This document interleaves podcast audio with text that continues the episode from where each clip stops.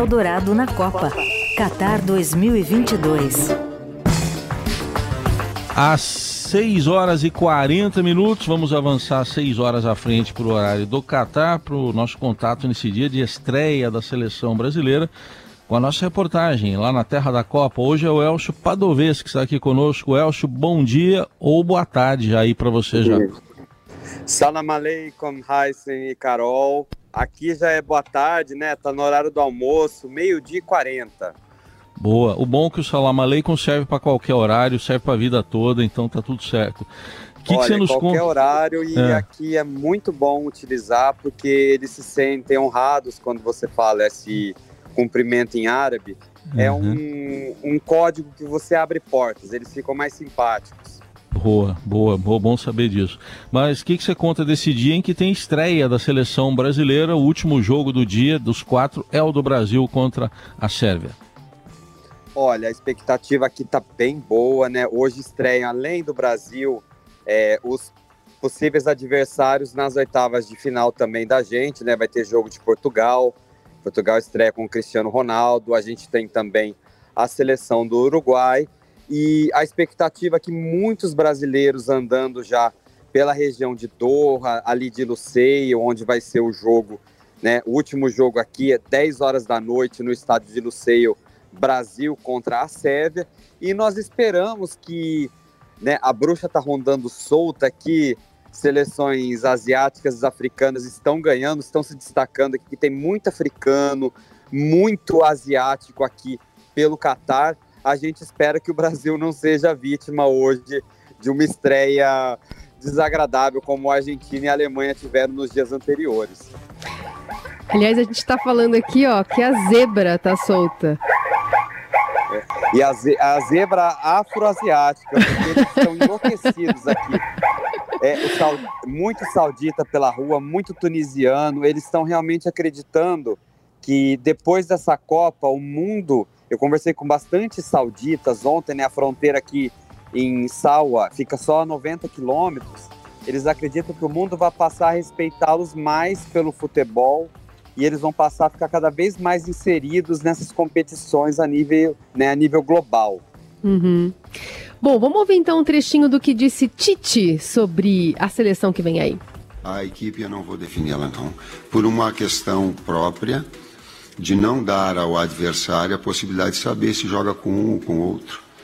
Né? De saber, um, um, vai ter um jogador mais agressivo, o outro vai ter um jogador mais de, é, de, de, um de movimentação, enfim, as variações que vocês sabem eu não vou, eu não vou colocar. Né? Também temos aqui o registro do Thiago Silva falando sobre a partida de hoje. Algumas coisas mudam né, com o passar do, do, do, do tempo, acho que é a coisa mais normal e natural de acontecer. Hoje, com certeza sou um cara muito melhor preparado, podemos se dizer assim. Porque às vezes você tem que bater a cara na parede para poder aprender. O que eu passo para a torcida é que eles acreditem na gente, porque aqui dentro não tem dúvida alguma que a gente está pronto para fazer uma grande Copa do Mundo. É claro que o título está muito distante, mas sonhar é grátis. Então a gente sonha com isso. Tá o experiente Thiago Silva, né, que também tá ao lado do experiente Neymar, então talvez a seleção não dependa apenas, né, de um só jogador como foi em outras edições, né? Um, um time que também tem novas revelações pode ajudar o Brasil hoje, né, senhor? Certamente. E assim, o que a gente tem apurado aqui é que o clima na seleção está muito leve. Eles estão treinando bem tranquilamente, assim, dentro, dentro do que está planejado pela comissão técnica do Tite, também da CBF. E, e, só o fato de o Tite ter mais opções, além do Neymar, né, opção de ataque, hoje ele vai com um time muito ofensivo, né? Fugindo até das características dele, ele vai com quatro atacantes ali, usar o, o Vini Júnior, o Richarlison, vai usar o Neymar também, né? E vai deslocar o Paquetá para fazer mais a função de proteção ali no meio de campo com o Casimiro. Acredito que é um bom time, né?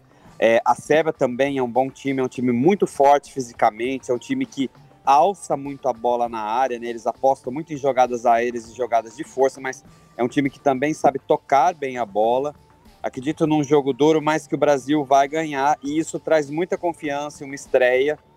Tô vendo assim, os brasileiros confiantes aqui e esse clima positivo, né, de todo mundo tá bastante focado, pode ser benéfico ao Brasil nessa Copa.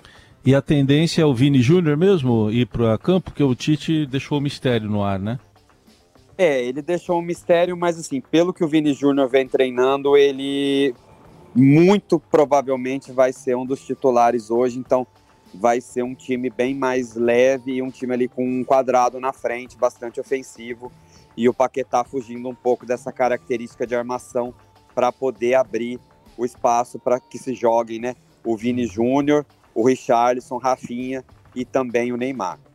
Muito bem, tá aí o Elcio Padovez, direto Doha no Catar, com todas as informações do dia e dia de estreia da seleção brasileira. Elcio, obrigado pela sua estreia hoje aqui no Jornal Dourado. Você vai voltar com a gente ainda durante a Copa. Abraço, até mais. Volto, com certeza. Shukram e Marradim, como se diz tchau em árabe. até a próxima. Tá esbanjando, Elcio. Muito bom. Gastando todo o meu árabe aqui. Gasta... Eu quero ver na próxima, hein? Tem que trazer vocabulário novo a cada participação. Vou, Vamos ver. Vou trazer, vou trazer curiosidades aqui do Catar também, que eu tô cobrindo esse lado mais, mais curioso das cidades, do país.